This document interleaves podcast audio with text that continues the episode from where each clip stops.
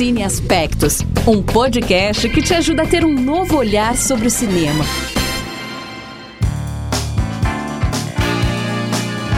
Olá, seja bem-vinda, seja bem-vindo ao novo episódio do podcast Cine Aspectos. Nós somos três amigas jornalistas e críticas de cinema e nós estamos com essa temporada super legal sobre gêneros cinematográficos. A gente já fez alguns episódios explicando sobre comédia, musical, romance, drama, ficção científica e hoje a gente veio aqui para falar sobre gênero que a gente adora. Você pode sentir o sarcasmo aí na nossa voz. Eu sou Sara Rodrigues e divido o microfone com Poliana Fontinelli e Larissa Lago. E a gente está com essa temporada de, de gêneros, como a, a Sara acabou de falar.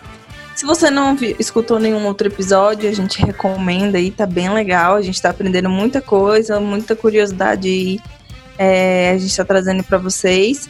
Hoje a gente vai falar de terror barra horror, que se você já acompanha o Cine Aspectos, você sabe que não é o nosso gênero favorito, então foi um pouquinho mais difícil de fazer esse episódio.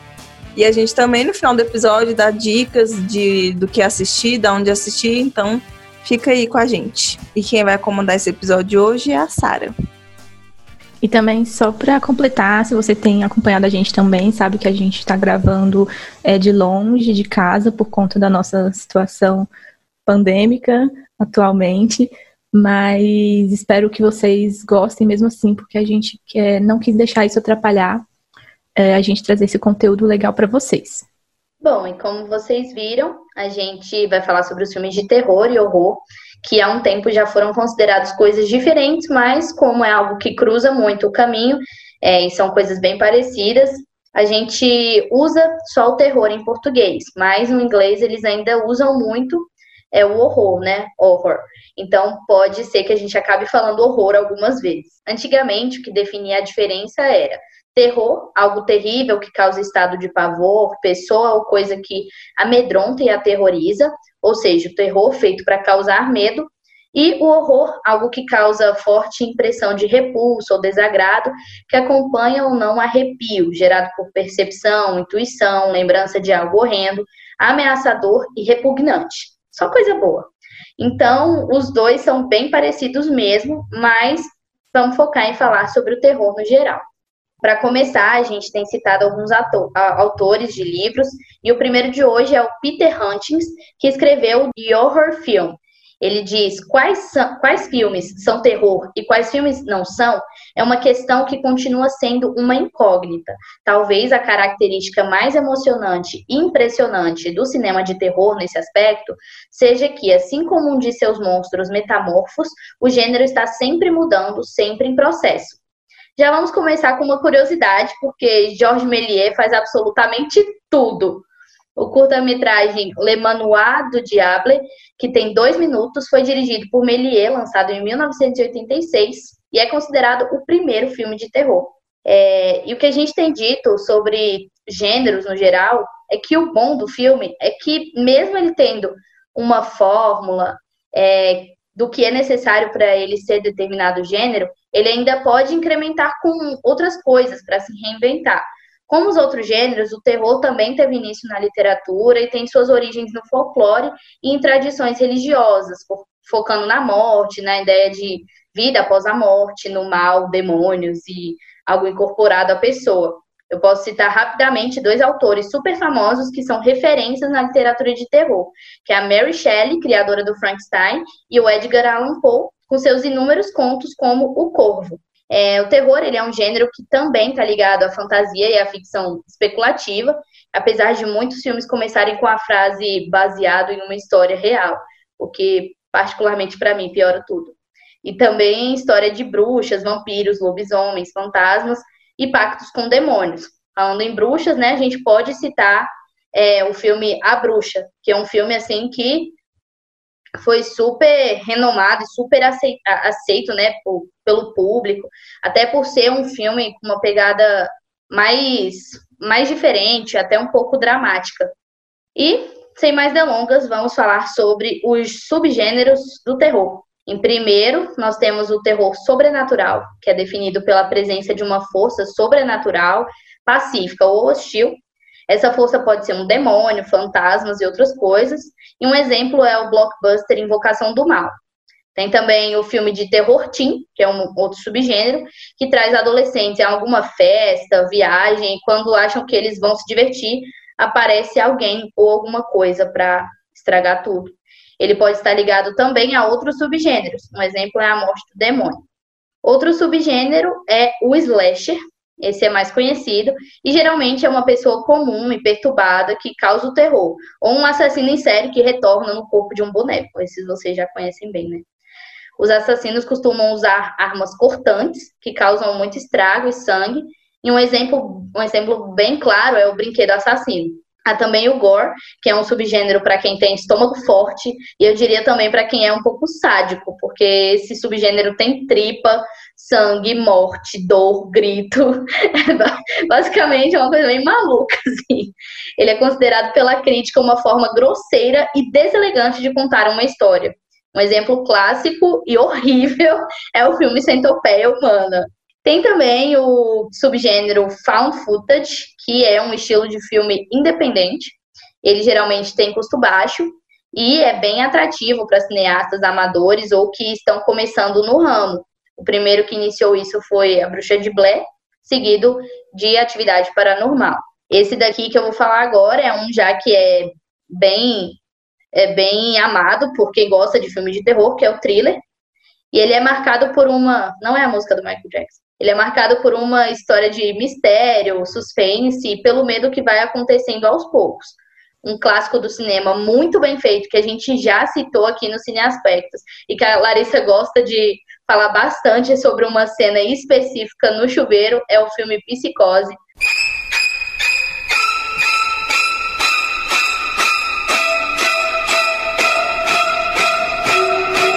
que é um clássico, e também O Silêncio dos Inocentes, que também é um clássico.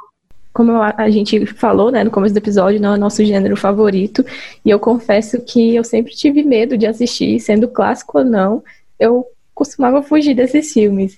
E O Silêncio dos Inocentes aconteceu isso comigo, é, até essa semana, eu assisti ele essa semana, e ainda bem que eu assisti, porque além de ser um clássico, né, ele tem diversas cenas que a gente aprende muito na forma de, de fazer um filme.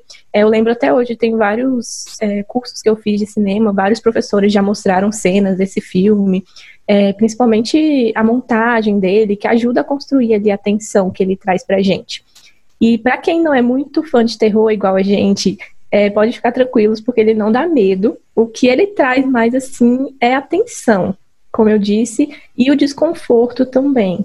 Porque tem o, o canibal, né, Dr. Lecter, e todas as cenas que com ele, parece que ele olha bem dentro do fundo da sua alma e dá um desconforto muito grande mesmo. Mas esse é o bom do filme. E, claro, quem interpreta ele é o Anthony Hopkins, que está impecável no papel. E eu fiquei o filme inteiro lembrando dele como Papa Bento em dois papas no ano passado e, e pensando, gente, como é a mesma pessoa? Mas vale a pena, gente. Não dá medo, por favor. Não deixem, não impeçam isso de assistir. É, acho que o Silêncio dos Inocentes, um, um, medo, o terror dele seria ali uma coisa mais psicológica, né? De você ficar ali muito fissurado na história de, meu Deus, o que, que ele vai fazer? Meu Deus, o que, que vai acontecer? É mais, acho que esse é mais o, o terror e também porque não tem nada muito explícito na imagem, mas no texto, no diálogo deles, é super carregado, né, de coisas mais pesadas. Então o cara é um canibal, né? Então, assim, já, já dá pra saber, mas nada exatamente, nada muito que você não consiga assistir, sinceramente. E a gente também tem no elenco a Judy Foster, né? Que faz a Clarice, a detetive Clarice, que também é incrível no papel dela. E os dois trabalhando juntos, não tem como negar que é um que é um, um um marco no cinema muito grande.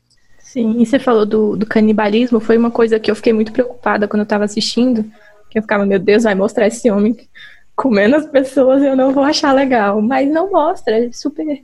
O que mostram é uma coisa bem por cima mesmo, que dá o desconforto, como eu disse, mas é uma, é uma linguagem que dá pra gente entender e digerir muito bem. Bom, e continuando, o subgênero trash, que ainda é do gênero, né? Subgênero trash é um dos queridinhos. É aquele filme de terror que tem uma pegada de comédia. Então, Sharknado e o Ataque dos Tomates Assassinos são exemplos de tubarões voadores e tomates que matam as pessoas. E por isso é meio sem noção, mas também tem muito sangue. E por fim, a gente tem em último lugar o terror psicológico. E acho que no Cine Aspectos é consenso que é o melhor do terror.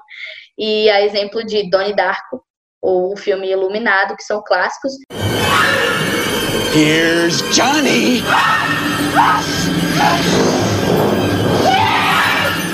E o recente It, A Coisa, que também é um clássico. São filmes que retratam personagens em diversas situações inesperadas e sempre no ponto de vista pessoal de cada personagem. Isso torna muito maior e mais próximo de quem assiste a história.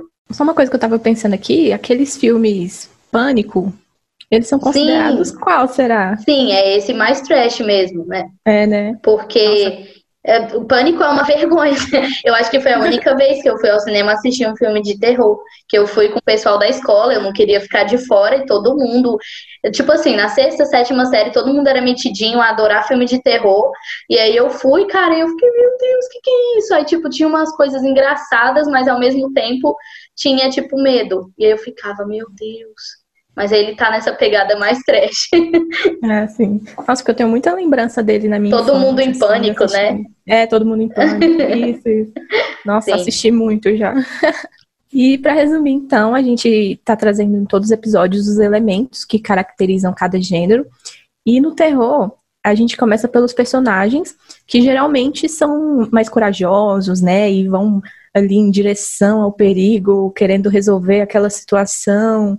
E quando são grupos de personagens, sempre ali vai ter um, um grupo que vai ser o medroso, né? Que vai contra a ideia geral de, de enfrentar aquele inimigo. Então ele também acaba sendo até o alívio cômico do, do filme, muitas vezes. E esses personagens, eles são pessoas comuns, na maioria das vezes, que acreditam estar vivendo apenas mais um dia normal da vida deles, só que não, né? Vai encontrar uma assombração, alguma coisa, sempre vai ter alguma coisa. Também acontece de ter policiais ou detetives, como a gente falou também, é, exemplo do Silêncio dos Inocentes. Também, ou crianças, que é no caso de It, ou criaturas sobrenaturais. Nas tramas, situações e questões, é, nós temos, na maioria das vezes, a mudança de casa ou de cidade, onde os personagens né, têm essa mudança, eles vão para um lugar novo, é, ou acontece algum desaparecimento ou assassinato inexplicável na cidade deles, sempre uma sucessão de acontecimentos estranhos e as questões sempre é, como que eles vão enfrentar sozinhos aquilo ou eles vão buscar ajuda. É, na maioria das vezes eles decidem ir sozinhos, né? Então, por que que deu errado? Por que será? e pode acontecer também da questão do, do terror trazer críticas sociais, né? Como acontece em Corra, e mais a gente vai falar um pouco mais dele mais para frente. Já no próximo elemento, locações e panos de fundo, na grande maioria das vezes, é, esses filmes vão se passar nas próprias casas dos personagens e pode acontecer delas serem assombradas ou não, né? Tudo vai depender ali da história. A cidade onde moram também, e é incrível, a gente pode perceber que sempre quando eles passam na cidade deles, a cidade sempre vai ser cercada por alguma floresta, ou vai ter alguma floresta perto, ou eles têm uma caverna perto, que em algum momento do filme eles vão para lá. então... Dá um exemplo de um filme mais recente, que é O Cemitério Maldito, né, adaptado do, do livro do Stephen King, também uma, é um remake, né, de outro filme, e também é desse jeito, assim, um médico se muda com a família dele para o meio da floresta e tem um cemitério com um monte de animal morto, é bem, é basicamente todo o filme isso. E passando agora para os adereços e símbolos, é, a maquiagem é algo, é algo muito importante no, no gênero de terror para a caracterização dos personagens, como é o caso de Cisne Negro, que também é um, um terror mais psicológico, ou das próprias criaturas, como é o palhaço lá de It. E além disso, é um gênero que necessita também de muita atenção em detalhes, como o sangue, é, porque é preciso né, parecer que o sangue seja o mais real possível. E outra atenção especial também de, de objetos na, na cena, de adereços, são as ferramentas utilizadas por eles, né? A Sara falou mais cedo aqui que sempre tem objetos cortantes, é, facões, motosserras, várias coisas que, né, sempre para deixar tudo mais assustador. Então tem esse, esse detalhe especial para observar também. E eu coloquei aqui também um taco de beisebol, porque sempre tem, né? Uma cena de terror, alguma coisa assim. Um dos personagens vai lá procurar alguma coisa para combater o negócio e tem um taco de beisebol, como se fosse adiantar alguma coisa, mas sempre tem. E esses adereços geralmente eles viram acabam virando também parte do personagem, né? Sim. Tipo, do personagem que faz o mal, claro. Então, Sim. eles acabam virando ali, tipo, vira fantasia no Halloween, vira todo mundo ali com uma, uma motosserra ali para fingir. Então, acho, acho que a arma é um. Esse tipo de arma, né, deles, é uma coisa bem expressiva nos filmes de terror. Sim. Até mesmo no It, o palhaço Pennywise é, tem com o balão dele vermelho, né? Não é uma arma e tal, mas é a ferramenta que ele usa para atrair as crianças e né, fazer lá o que ele faz com elas. Mas, mesmo assim, não deixa de ser um algo, um objeto que caracteriza ele. A gente vê um. Tanto a gente como os personagens no filme, a gente, eles veem o, o balão vermelho e, meu Deus, Pennywise. E só para falar aqui, eu amo It, tá, gente? Eu falei que eu odeio terror, mas eu gosto de It porque eu fiquei com medo antes de assistir, fui forçada a assistir ao cinema, mas não dá tanto medo assim. Imagino que quem tem medo de palhaço, né, tenha muito medo, mas é super divertido, é uma vibe super Stranger Things. Para finalizar, o último elemento são as músicas e os sons. A gente já falou aqui, principalmente na primeira temporada, né, que a trilha sonora não é, é só música, ela vai incluir também o silêncio, que inclusive é bastante utilizado para construir é, o, a tensão nos filmes de terror. E um exemplo bem legal é o, o terror psico, é psicológico? Não, não sei. Que é um lugar silencioso, que ele usa bastante o, o silêncio, né? Até mesmo pela trama ali, que eles não podem falar nada, mas é um silêncio muito bem utilizado e prova cada vez mais aí que a gente que o silêncio é uma ótima ferramenta, uma ótima técnica para construir a trilha. É terror sci-fi. Terror ficção científica, é. E o 2 vai sair, né? Ansiosos. Isso, ansiosa. Já a trilha musical mesmo, que aí diz respeito às músicas, é muito comum que elas sejam sempre assustadoras e naquele tom bastante agudo. E essas músicas são muito utilizadas, inclusive, para fazer o, o jump scare, que é a técnica mais utilizada aí no terror e bastante criticada também pelos fãs do gênero, porque muitas vezes ela é inserida apenas de forma gratuita, né, com a única finalidade de assustar as pessoas. E a gente também está trazendo aí, se você está acompanhando, é, as maiores bilheterias do gênero e, um, e uma, a maior bilheteria, que está em primeiro lugar. O filme que está em primeiro lugar é um filme bem recente, mas que já é considerado um dos queridinhos, né, do gênero, que é It, a Coisa, que a gente acabou de falar dele. É, o filme é baseado na obra-prima, né, do Stephen King, e o filme teve um custo de aproximadamente 35 milhões de dólares, então não foi um filme caro para fazer, vendo o nível Hollywood, né, e o longa apresentou o palhaço Pennywise para grande parte do público, principalmente adolescente, que eu vi muito adolescente não assistir o filme. E ele arrecadou mais de 700 milhões de dólares na bilheteria mundial, tá? Em primeiro lugar. Já o segundo da lista é um verdadeiro clássico do começo ali dos anos 2000. E a gente está falando de O Sexto Sentido. Eu vejo gente morta. Que foi lançado em 1999, mas ficou mais popular ali depois, é, mais para os anos 2000. E ele foi dirigido pelo M. Night Shyamalan, que inclusive foi o filme que estabeleceu né, o diretor entre os grandes nomes aí de Hollywood, ele ainda é bem conhecido no gênero de terror. E mundialmente o filme arrecadou 672 milhões de dólares. E uma curiosidade é que na época do lançamento do filme, ele foi o segundo maior ele foi o filme né, de segunda maior bilheteria daquele ano, ficando atrás apenas de Star Wars, Ameaça Fantasma. e por 18 anos o filme permaneceu no topo das bilheterias de filmes de terror. Então, só em 2017 que o It foi lá e pegou o lugar dele. É, e terminando o top 3, a gente tem outro grande clássico, que é Tubarão, de 1975.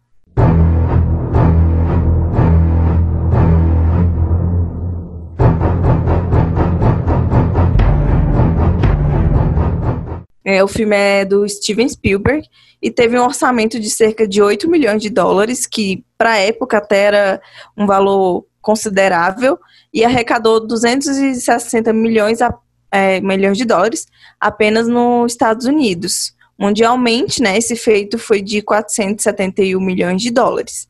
E além disso, o longa é considerado o primeiro blockbuster da história e com certeza deixa todo mundo que assiste com medo de entrar no mar e dar de cara com um bicho daquele, né? Então, é um filme muito muito bem feito, se eu não me engano, ele tá na Netflix também, então para quem não assistiu, é uma boa. E só pra falar do Tubarão, que, que ele tem a, a trilha, né, muito famosa, é aquilo que eu falei das trilhas bem agudas e é, ficou um clássico, né? A musiquinha lá do Tubarão.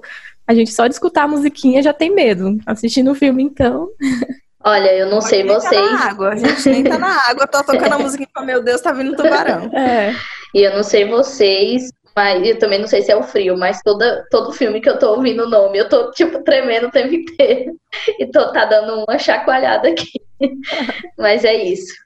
Bom, e a gente vai passar para uma terceira parte agora, é que a gente achou muito interessante trazer, porque a gente tem vivido tempos sombrios em relação a isso. A gente tem passado por situações muito chatas no mundo, e eu acho que esse é o momento da gente colocar também um pouco do nosso posicionamento, né? A gente não sabe como é, a gente não, não sabe, mas a gente teve casos muito famosos de racismo em 2020 e a gente trouxe aqui o terror barra horror negro, e a gente decidiu trazer como um bônus, né, o novo surgimento de filmes de terror que tem feito muito sucesso, trazendo a reflexão social sobre o racismo.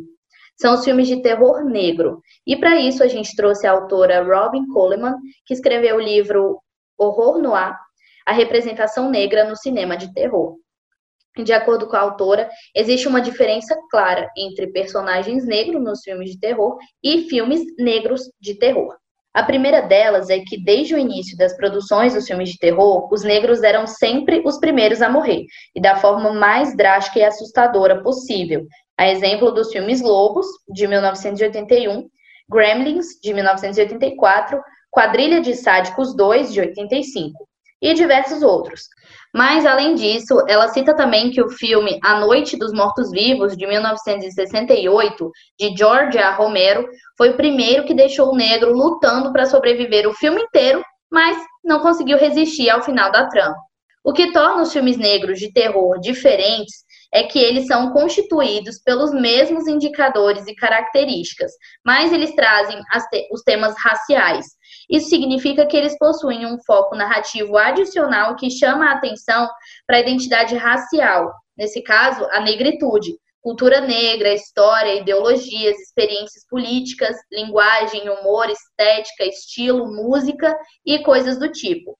O historiador de cinema Thomas Cripps escreveu que filmes negros têm um produtor, diretor, escritor ou artistas negros que falam com o público de forma incidental o público negro, ou com o público branco, possuidor de curiosidade sobrenatural, atenção ou sensibilidade em relação aos assuntos racistas.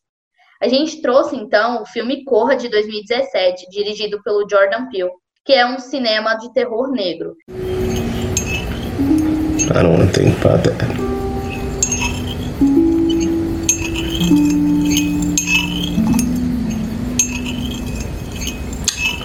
É protagonizado por Daniel Kaluuya e Alison Williams e o filme traz um roteiro impecável. É assim um dos filmes mais bacanas dos últimos tempos. É, eu, particularmente, sou apaixonada porque eu gosto muito, como eu disse, roteiro impecável é uma opinião minha, porque eu acho muito bem construído, muito bem escrito, e é uma coisa que te envolve desde o primeiro momento. Ele não deixa ponta, pontas soltas, ele não ele te ele consegue conectar todas as coisas, assim, uma coisa que aconteceu na primeira cena que você consegue conectar com outra e com outra e é muito legal. Mas eu acho que ele ganhou, o, o Jordan Peele ganhou o Oscar em 2017 de roteiro, melhor roteiro original, não foi? É, então tá valendo é. impecável mesmo.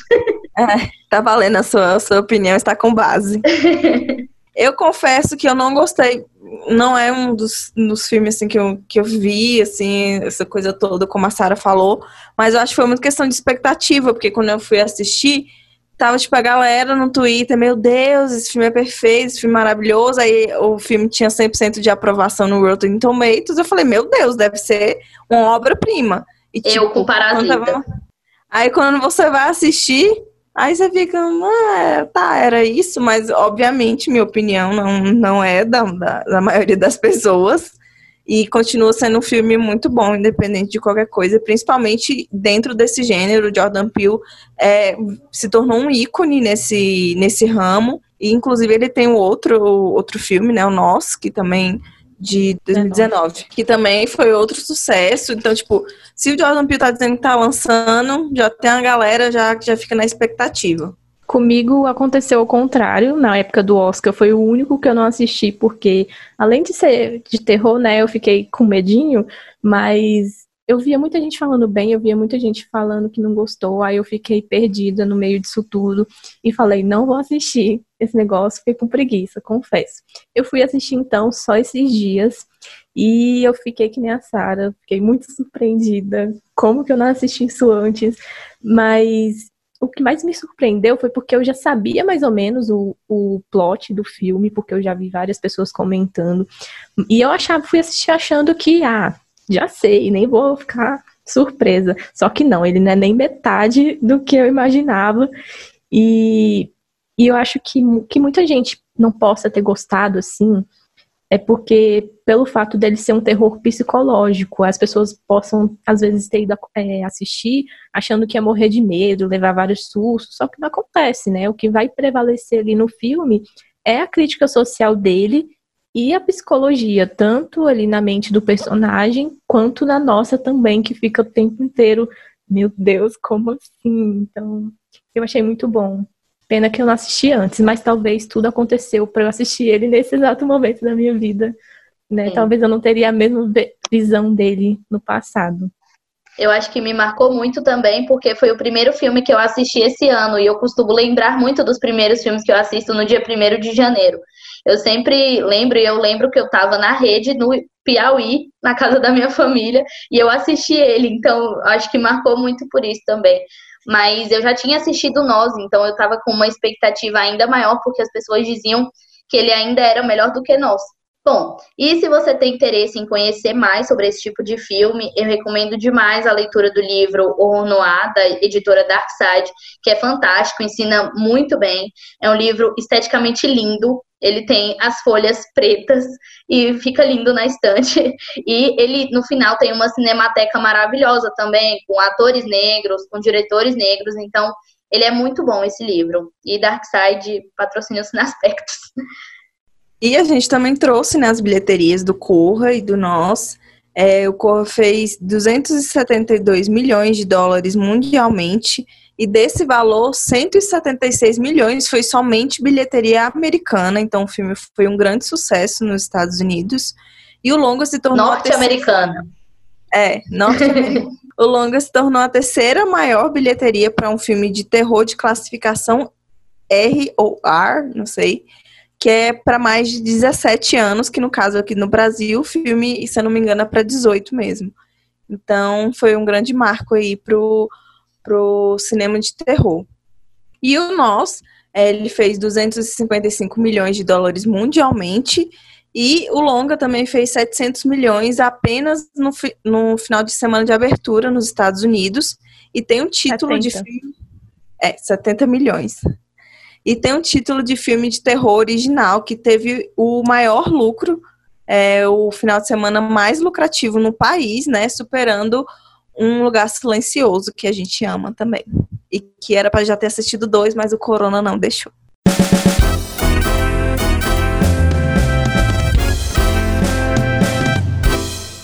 E para a última parte do nosso podcast, é, como eu falei no começo, a gente está dando indicações é, para vocês assistirem sobre o gênero.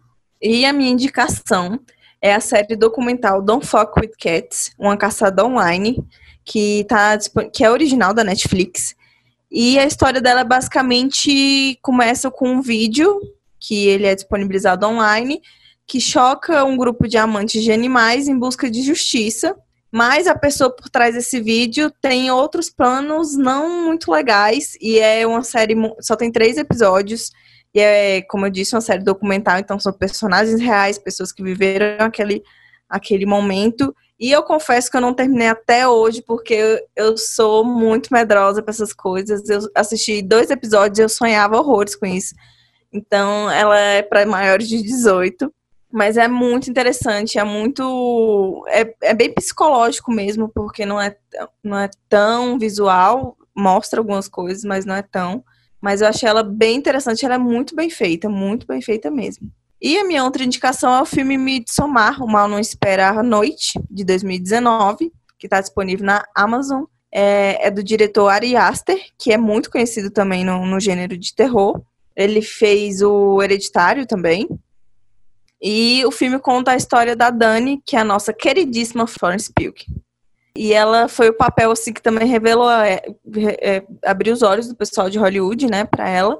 E a Dani, ela vai com o namorado Christian e um grupo de amigos até a Suécia para participar de um festival local de, cine de cinema, não, de verão. Mas ao invés das férias tranquilas, né, que eles estão esperando, o grupo se depara com rituais bizarros de uma adoração pagã.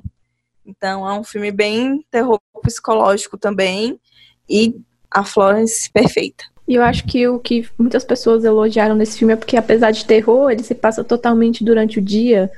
Acho que é, é né? Então, muito interessante. Não assisti ainda, mas acho que vou assistir. de dia também. É, de dia também. Importante.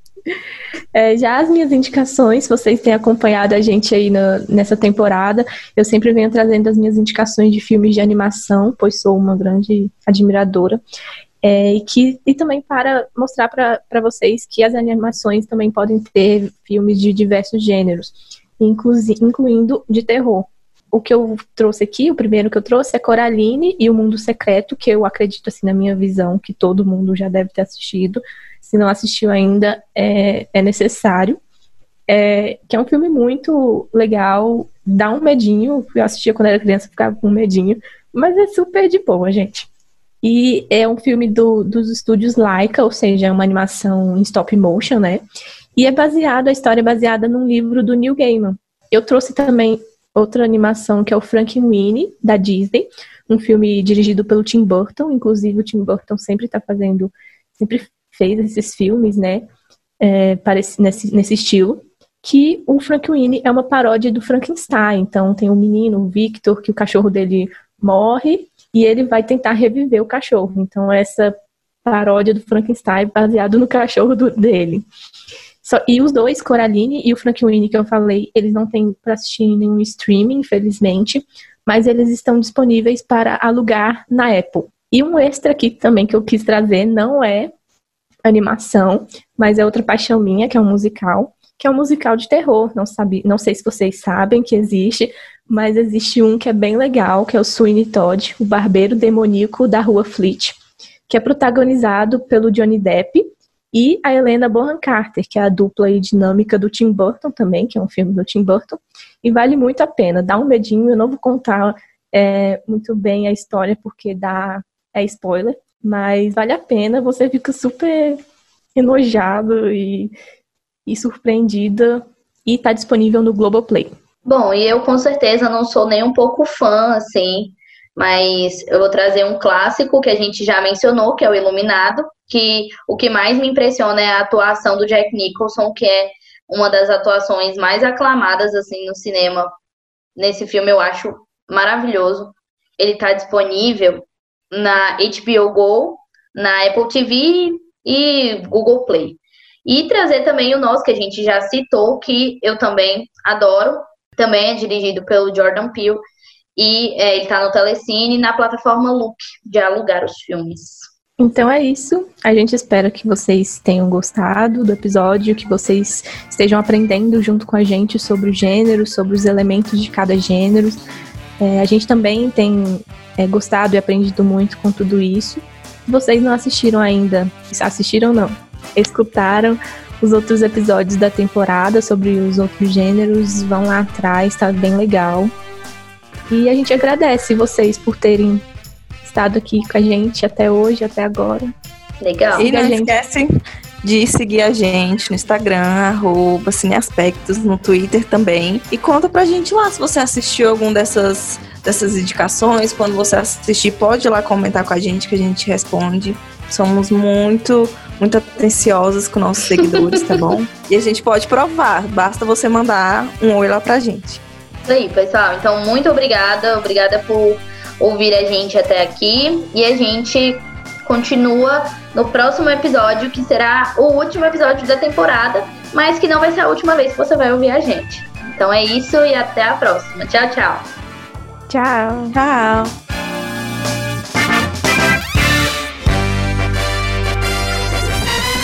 Cine Aspectos, um podcast que te ajuda a ter um novo olhar sobre o cinema.